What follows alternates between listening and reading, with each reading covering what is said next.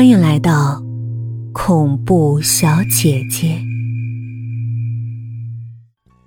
仲夏有些发愣，小心的问：“这些都是化妆品吗？”“啊，我妈是化妆师。”不等我说完，他就激动的不住的点头：“啊，好，好，好！不管怎么样，阿姨，你一定要帮我呀！”我犹豫着看了一下母亲，她藏在面纱下的表情无法窥视。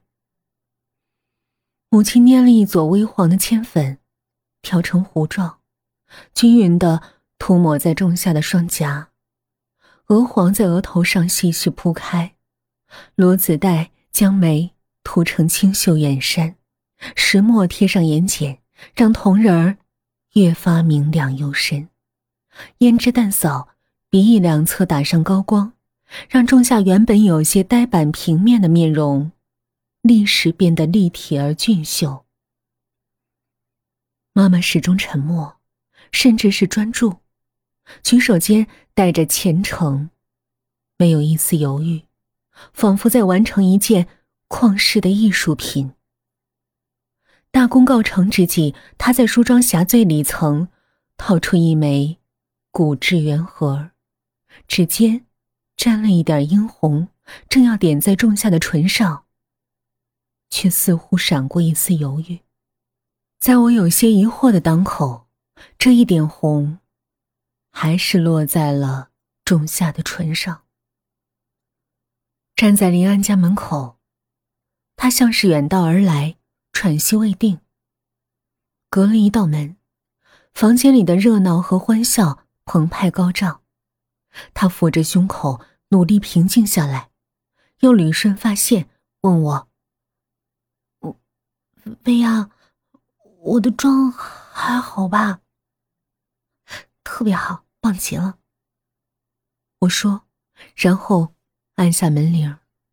当林安打开门，看到仲夏的那一刻，我就知道，我妈妈的魔法起了作用。林安怔怔的呆立在门口，堵在我们面前。他像是突然短路，表情定格在惊讶，像是古时迷路的书生无意中窥见仙子，理智溃散，心跳失常。这位是你朋友？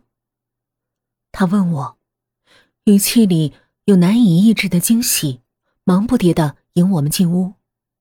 所有人都完全惊羡于这位神秘嘉宾的到访。我有些得意的介绍说：“大家在学校里都见过的吧？仲夏，我和林安的同学。”一阵下巴惊得掉在地上的声音，在场的七八个同学都疑心是自己听错了。仲夏，怎么可能？仲夏很满意这样的情景。似乎一时不能适应，他礼貌的笑了一下，面容细瓷般精致，胭脂晕成浅霞，眉若青山俊朗，衬托着闪着水光的眸子。最美的，却是那一点绛唇，像是古画中的仕女，袖口一吐，便是春风化雨，引得心惊摇荡。如母亲曾说过的那样，如果要把生命拼舍，让容貌最后展现，那一片，就必须惊鸿。仲夏浅笑着把礼物交到林安手中，说：“生日快乐。”林安马上连声言谢，受宠若惊，由视觉冲击带来的强烈爱慕，不可掩饰。整个聚会上，我只觉得仲夏就像是戴上了神之面具的少女，让所有的目光一旦沾上她的脸庞，就无法移动。在几杯红酒下肚之后，我靠着沙发，轻松的看着这一切，恍然发觉，仲夏就只剩下一颗头颅。在众人的欢笑奉承间，群群飞舞。所有人都折服于她的美，由心底生出艳羡。唯独一个人除外，那就是何心。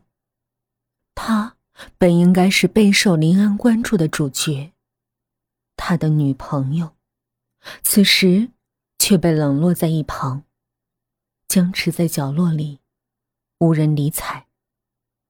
我看见他铁青着脸色，手指清白，紧紧的抓着沙发，失落而极恨。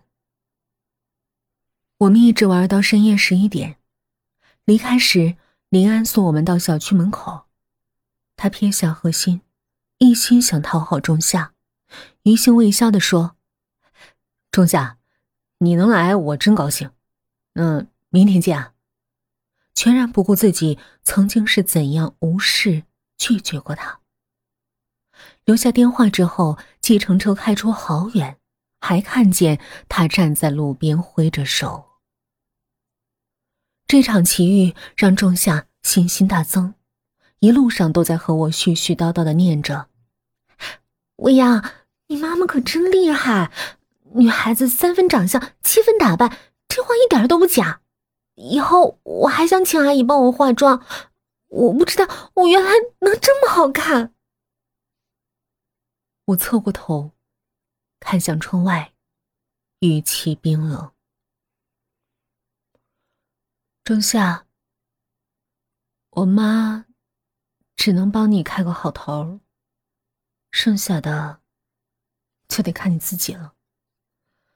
她不会再帮你的，他一辈子只会给同一个人化一次妆，我确定。然后我不理会他的央求和不解，下车走了。拐进我家胡同的时候，夜幕下的街区模糊森然。不远处耸立的高塔像是一座墓碑。我用一种委婉的方式回绝了仲夏，是因为他一定不敢相信这座高塔是殡仪馆，它旁边的烟囱是焚尸炉。我的妈妈。一辈子只会给一个人化一次妆，因为他只给死人化妆。